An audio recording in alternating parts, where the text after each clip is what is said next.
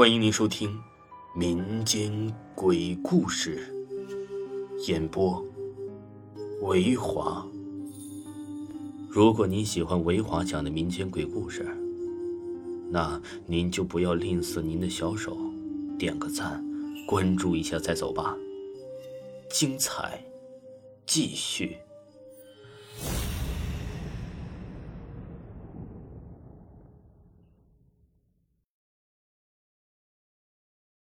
梦醒时分，本故事纯属虚构。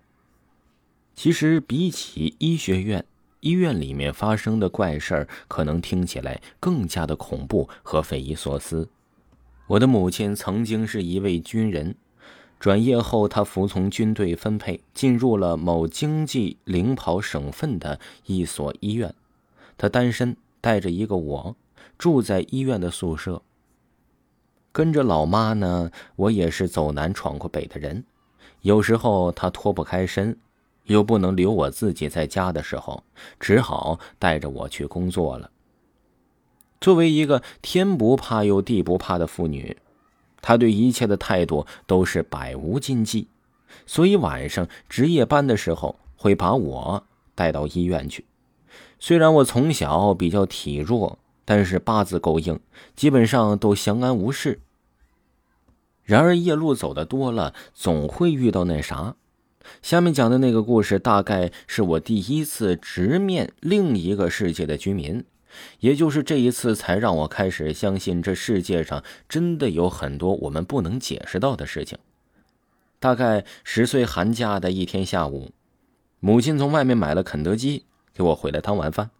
我们两个人呢之间就有一些奇怪的约定，比如他买了我一些喜欢吃的垃圾食品，那我这一天就要乖乖听他的话。机智如我，在他拿出炸鸡的一刻，我就知道今晚又该他值夜班了。乖乖的收拾好小书包，我就知道，嘿，今晚啊又要走了。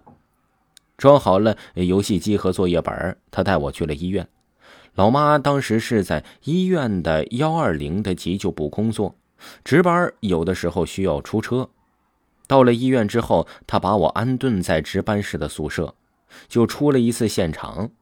我坐在板凳上呀，拿着纸杯喝可乐，乖乖的做着寒假作业，等她一起回来睡觉。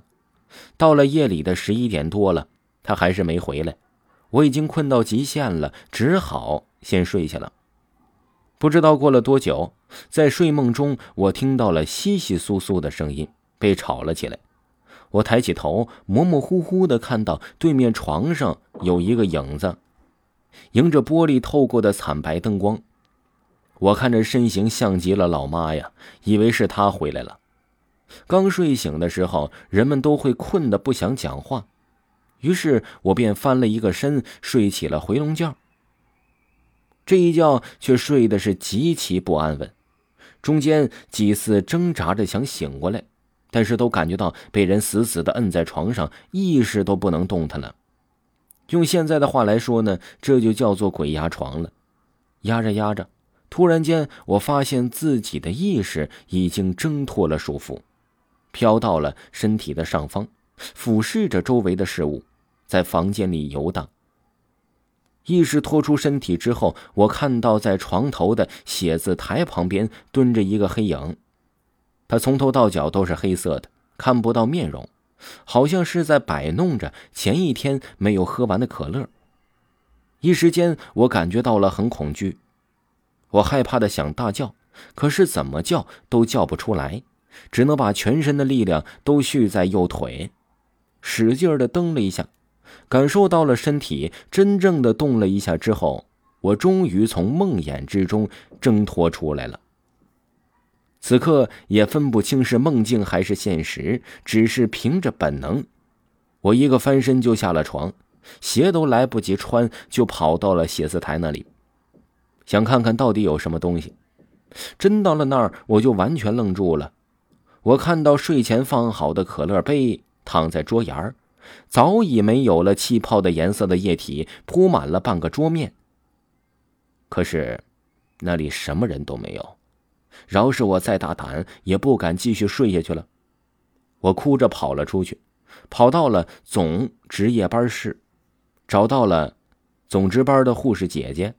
她告诉我，我妈他们几个出了现场，所有人都没有回过休息睡过觉，也没人进过休息室。